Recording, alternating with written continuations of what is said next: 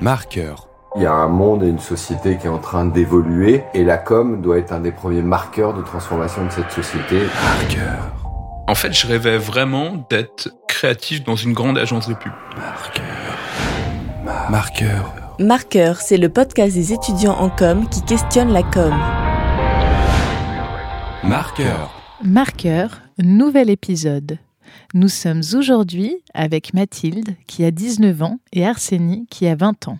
Ils sont tous les deux étudiants à Sub de Pub. Soyez les bienvenus. Mathilde, pourquoi est-ce que euh, tu as choisi d'étudier la com? Je me considère comme une personne assez créative et au final, euh, bah, euh, cette école me permet carrément de m'exprimer créativement et aussi d'apprendre à réfléchir et à analyser stratégiquement. Donc, Et toi Arsénie, pourquoi la com? Donc en fait, euh, moi à l'origine, je voulais pas faire d'études après le bac parce que euh, j'ai un rêve, c'est celui euh, de faire le tour du monde en van.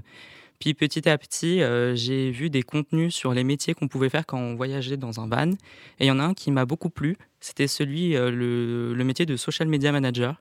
Et je ne savais pas du tout c'était quoi, mais je trouvais ça super intéressant parce que déjà, rien que le nom en anglais, on sait que ça, ça, a, du- ça a de la peps, quoi. Donc on sait que ça peut peut-être déjà avoir un rapport avec les réseaux sociaux, donc quelque chose dont j'étais assez euh, familier et que euh, du coup j'aimais bien voyager dessus. Et du coup Arsénie, est-ce que tu as toujours ces rêves de van À quoi tu rêves maintenant? Eh ben, euh, bah, depuis que je suis à l'école, moi je veux toujours voyager. Ça m'a du coup décuplé mon envie de voyager, mais pas seulement. aussi, j'ai découvert tellement plus de choses ici. Je me suis vraiment découvert une passion pour euh, l'événementiel. Ça me permet vraiment de comprendre euh, le monde dans lequel on vit aujourd'hui. Et toi Mathilde, à quoi tu rêves À quoi on rêve quand on a 19 ans en école de com? Alors je pense que c'est assez ambitieux, mais euh, je pense qu'on a envie de faire évoluer déjà des certaines façons de communiquer, euh, donc qui sont assez anciennes et un peu dépassées entre guillemets. Euh, je pense aussi qu'on a envie de faire évoluer euh, les messages des publicités, donc parce qu'ils sont encore euh, encore euh, misogynes, racistes ou encore archaïques. Et euh, d'une certaine façon, on veut euh, créer des représentations plus réalistes et auxquelles les personnes vont plus s'identifier. Et finalement, je pense aussi qu'on rêve de faire un métier dans lequel on peut s'exprimer librement et créativement et se libérer en quelque sorte. On s'apprête à écouter votre podcast.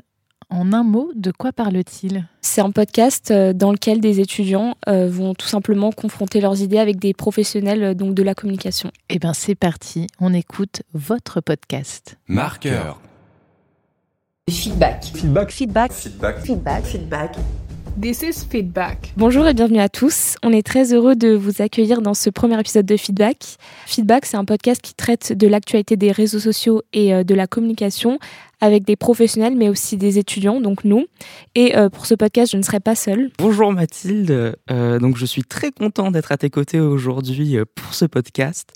Et est-ce qu'on commencerait pas tout simplement par expliquer le nom de notre émission? Vas-y, je t'en prie. Donc dans feedback, il y a le mot feed qui fait référence au fil d'actualité des réseaux sociaux. Et le terme feedback, tout simplement, signifie un retour sur expérience, donc avoir l'avis de quelqu'un par rapport à un élément donné. Donc tout au long de cette émission, on va essayer d'apporter une réflexion du point de vue de la jeunesse et des futurs communicants, mais aussi des personnalités qui sont déjà des acteurs de ce monde. Cette première saison, ça va être euh, la viralité de la haine. Donc c'est un sujet assez récurrent sur les réseaux sociaux et euh, on en a déjà tous été témoins. Et c'est un phénomène qui touche à la fois des personnalités publiques et euh, aussi des internautes comme nous. Euh, donc ça peut aller très vite et prendre des proportions inimaginables. C'est la raison pour laquelle euh, donc ce premier épisode va se concentrer sur comprendre la viralité de la haine euh, sur Internet. Et donc on va essayer de trouver une explication à ces comportements d'intimidation et de confrontation. Et donc pour ce faire, on a fait appel à un professionnel qui va nous éclairer sur le sujet, Nicolas Lordier, professionnel de la communication des marques, mais également professeur de sociologie, psychologie et sémiologie. Mais tu crois vraiment qu'il va s'intéresser à ta vie? Pauvre, et petit PD. T'es vraiment trop petit, tu crois vraiment qu'il me voudra de toi?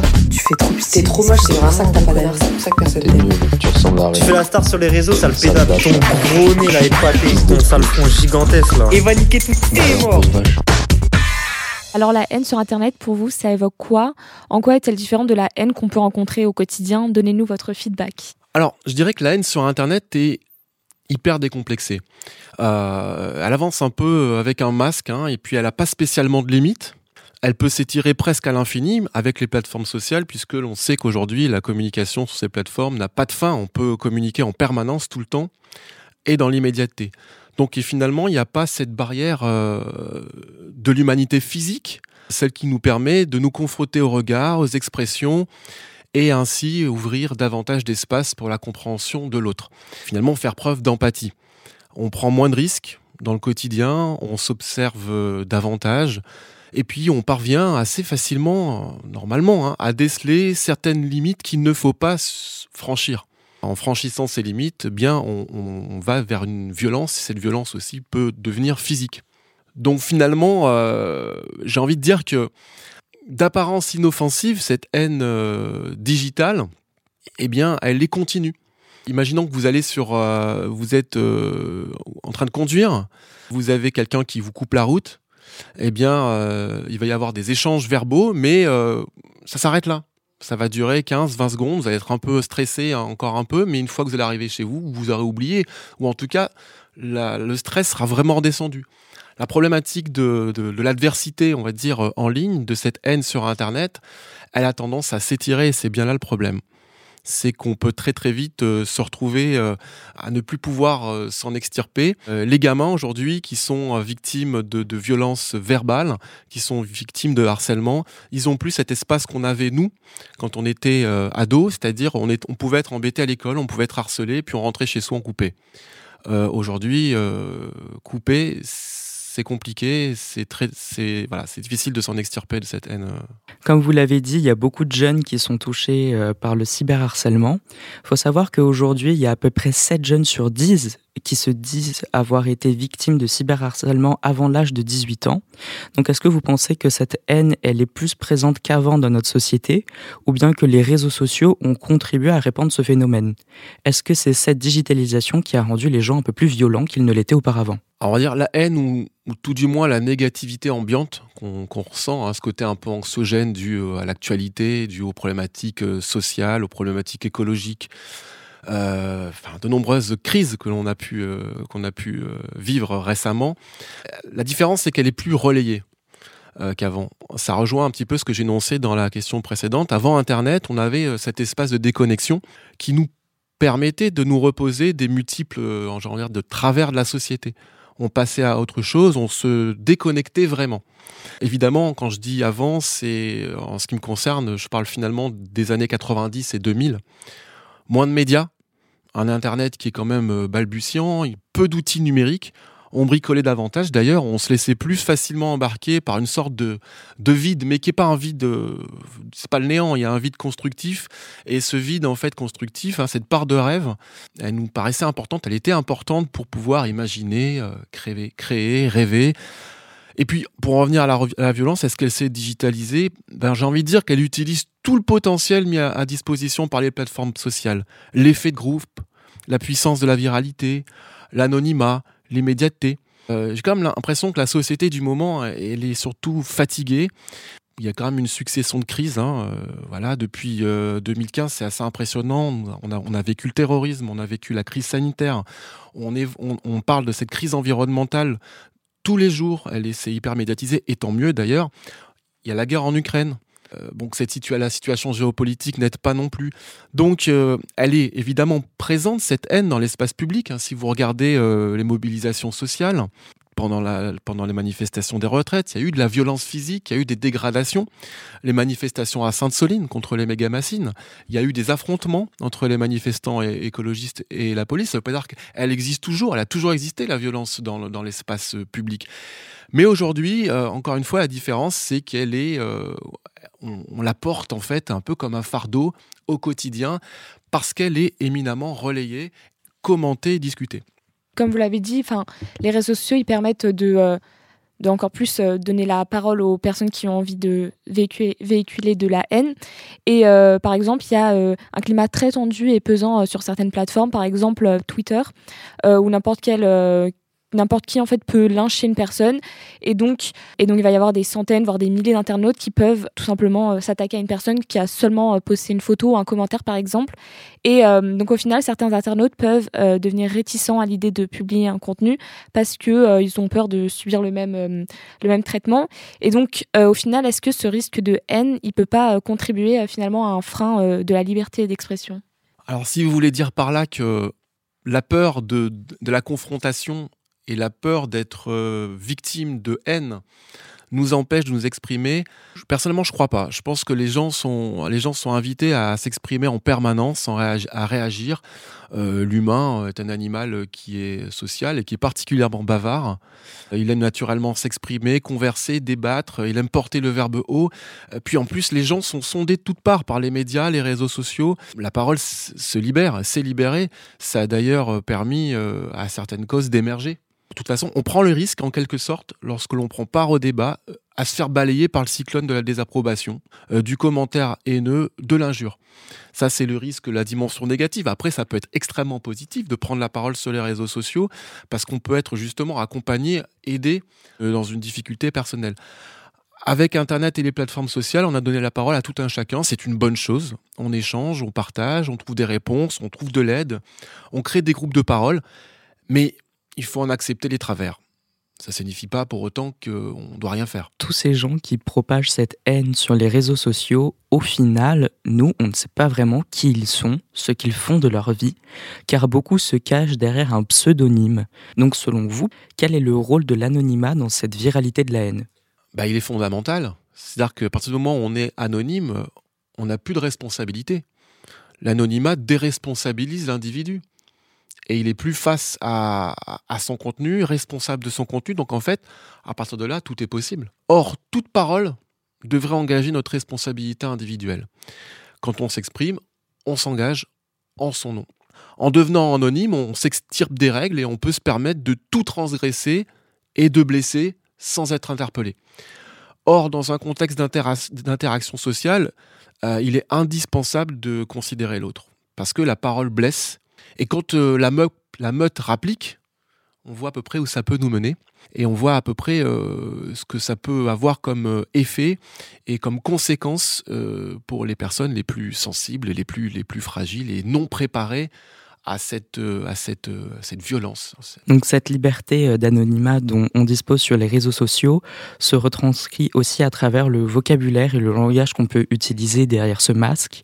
Donc sur, sur Internet, les termes employés ils sont souvent extrêmement virulents et violents au quotidien, ça viendrait à l'esprit de personne d'insulter les gens euh, de cette manière. Et euh, dans la vraie vie, la plupart du temps, euh, on dialogue, on s'explique. Mais là, en fait, sur les réseaux sociaux, on fait l'impasse sur le dialogue et on, rentre directement dans une phase d'opposition avec notre interlocuteur. Et donc, est-ce qu'au final, les réseaux sociaux nous permettent d'être davantage nous-mêmes? Donc, est-ce qu'ils reflètent qui on est vraiment? Et est-ce que dans la vraie vie, on, on camouflerait pas toute cette agressivité? Je ne sais pas si les réseaux sociaux nous permettent d'être euh, davantage nous-mêmes. Euh, je pense qu'ils nous poussent à nous mettre en scène. C'est une sorte de surmoi digitalisé qui est finalement, qui peut être très normé parce qu'on veut ressembler à telle ou telle personne et qui en tout cas nous font croire que euh, on peut être particulièrement original. Mais j'ai envie de dire en étant, en cherchant l'originalité absolue, en voulant vraiment se différencier, eh bien forcément, on s'expose et euh, cela euh, peut conduire à des réactions. Alors, qui peuvent être très positives. On peut être admiré, on peut être respecté, on peut, on, peut voilà, euh, intégrer un groupe plus facilement, mais en même temps, aussi, on prend le risque d'être bah, face à de l'agressivité et, à du harcèlement. Finalement, est-ce qu'il ne faudrait pas mieux être neutre? Est-ce qu'il ne faudrait pas être un peu plus nuancé, un peu plus middle, un peu plus au milieu? Est-ce qu'il ne faudrait pas finalement se préserver? Moi j'ai envie de considérer que ce qui est essentiel, c'est pas forcément ce que l'on montre, mais c'est ce que l'on développe, ce qui nous rend humains. Et ce qui nous rend humains, c'est davantage notre capacité de créer et de faire. C'est pas le fait de ressembler à telle ou telle star ou à tel ou tel influenceur sur, euh, sur les réseaux sociaux. C'est une opinion personnelle, mais je trouve ça très oppressant et euh, de vivre euh, et voire inutile de vivre sous l'injonction permanente d'une espèce de moi metteur en scène. On doit absolument vivre par l'intermédiaire et l'obligation de transmettre quelque chose à une audience, à des amis, à une communauté, à travers un écran. Je trouve que c'est assez oppressant quand même. Tout ce qu'on peut voir sur Instagram ou encore Twitter, euh, c'est du harcèlement qui cible principalement euh, les femmes ou encore les minorités. Donc c'est assez révélateur en fait de notre société parce que euh, le sexisme, le racisme ou encore l'homophobie sont bien présents au quotidien. Et sur Internet, ce sont des comportements qui sont constamment banalisés, parfois acclamés par beaucoup d'internautes. Certains donc emploient des termes ouvertement racistes ou misogynes de manière totalement décomplexée. Et euh, j'ai pu me renseigner avant notre émission. Et d'après des statistiques qui datent de 2019 sur le cyberharcèlement, à peu près 43% des adolescents qui étaient principalement euh, des filles et des membres de la communauté LGBTQ+, par exemple, avaient subi une forme de harcèlement en ligne tout à fait virulente en fait. Et euh, bon, après, heureusement, euh, il existe de plus en plus euh, de campagnes contre le cyberharcèlement. Je pense notamment à celles du gouvernement qui sont renouvelées chaque année. Et il y a également des mesures qui sont mises en place par les plateformes elles-mêmes, mais aussi par certains internautes. Donc, par exemple, c'est le cas de, des tweetos Amine et Billy, qui ont mis en place en 2023 le projet Place de la Paix. Et donc, ce projet avait pour but de bannir les utilisateurs problématiques de Twitch sur plusieurs chaînes à la fois. et donc, ça se ferait via une liste partagée par des streamers.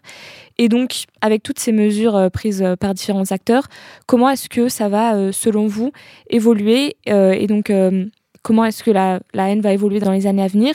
Et est-ce que ce phénomène peut être stoppé ou bien limité? Ou alors est-ce que en fait ça fait fondamentalement partie de notre société et donc de notre caractère humain? Je pense qu'on vit quand même une période importante, intéressante, qui euh, on a eu euh, le début de Facebook, c'était globalement vers 2009 sur, en France, et euh, on a vraiment l'expérience maintenant de ces réseaux sociaux qui se sont multipliés. On a appris à les connaître, on a appris à voir quels étaient leurs travers, et, après toute ce, cette, cette, décennie en fait d'un espèce de tout web social, je pense qu'il faut mettre en place des garde-fous, il faut multiplier les garde-fous et faire pression sur ces plateformes pour qu'elles investissent davantage dans la sécurité des utilisateurs. Mais c'est en même temps compliqué de leur donner ce rôle. Parce que est-ce à des acteurs privés de pouvoir moraliser le débat public? Ça, c'est une vraie question. Et est-ce que les pouvoirs publics ont l'influence euh, suffisante et peuvent agir sur une interface privée, une plateforme? Donc il y a une espèce de, de, vide juridique sur ces plateformes, même s'il y a beaucoup d'encadrement aujourd'hui. Demain, si vous faites vous, agressez quelqu'un dans la rue, vous allez passer euh, en justice. Il y a l'appareil judiciaire qui va, qui va prendre le relais.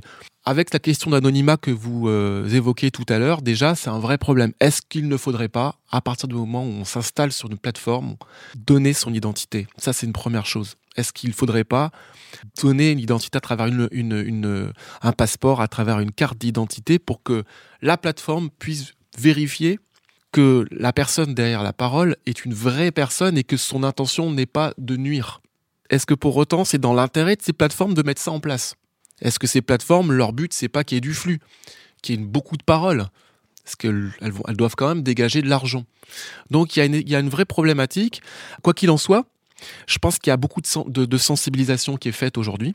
Il faut continuer à sensibiliser les plus vulnérables, c'est-à-dire les, enfants, les adolescents, les préados, les, enfants, pour leur donner euh, la capacité d'avoir un regard plus critique et puis de sensibiliser les parents également dans l'accompagnement et l'école dans l'accompagnement de ce public parce que c'est une jungle, les réseaux sociaux.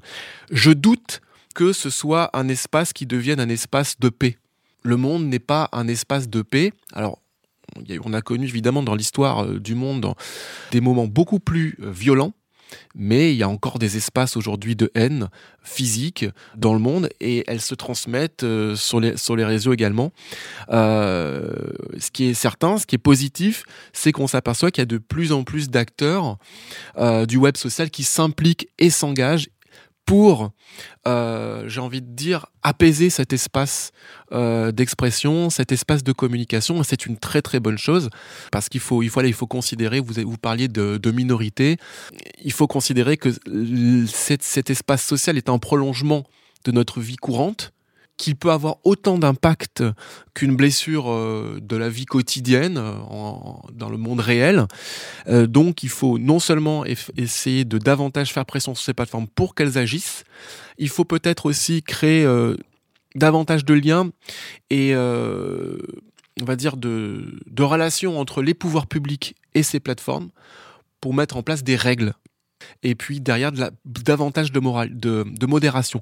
Le problème, c'est que la modération, avec des centaines de millions, voire des milliards d'individus sur des plateformes, c'est très coûteux et compliqué à mettre en place. Et puis, il faut se poser la question, c'est qui va modérer?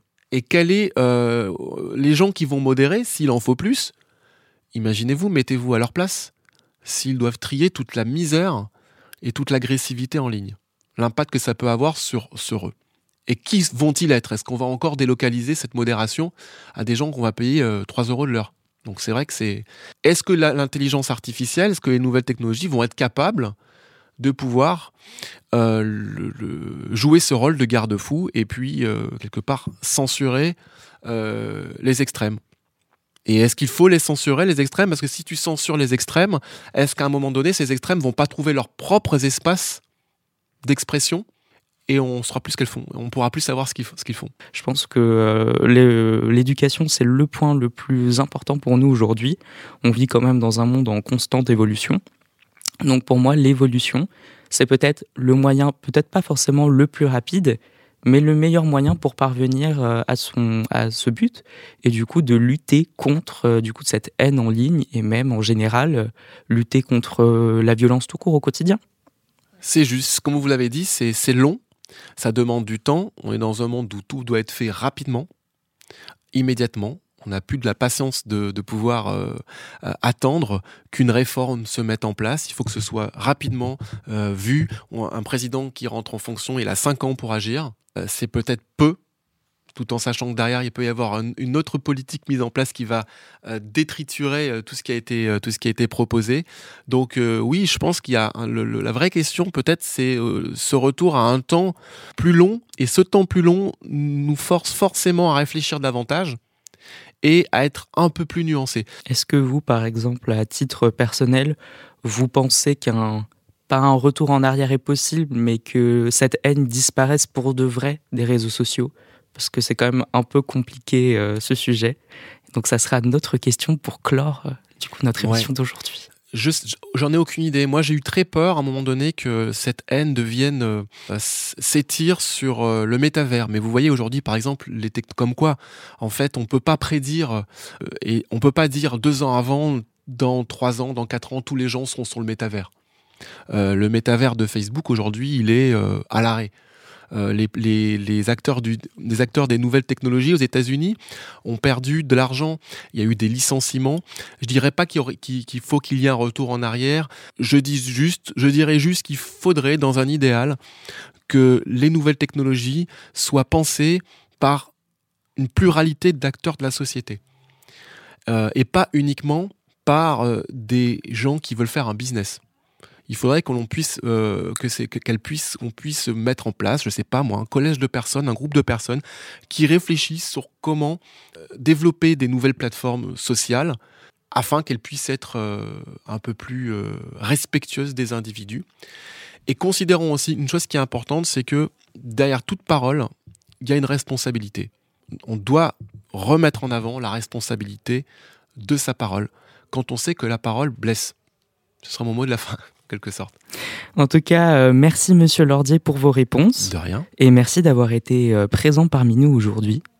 Et à vous qui nous écoutez, on espère que ce premier épisode vous aura plu.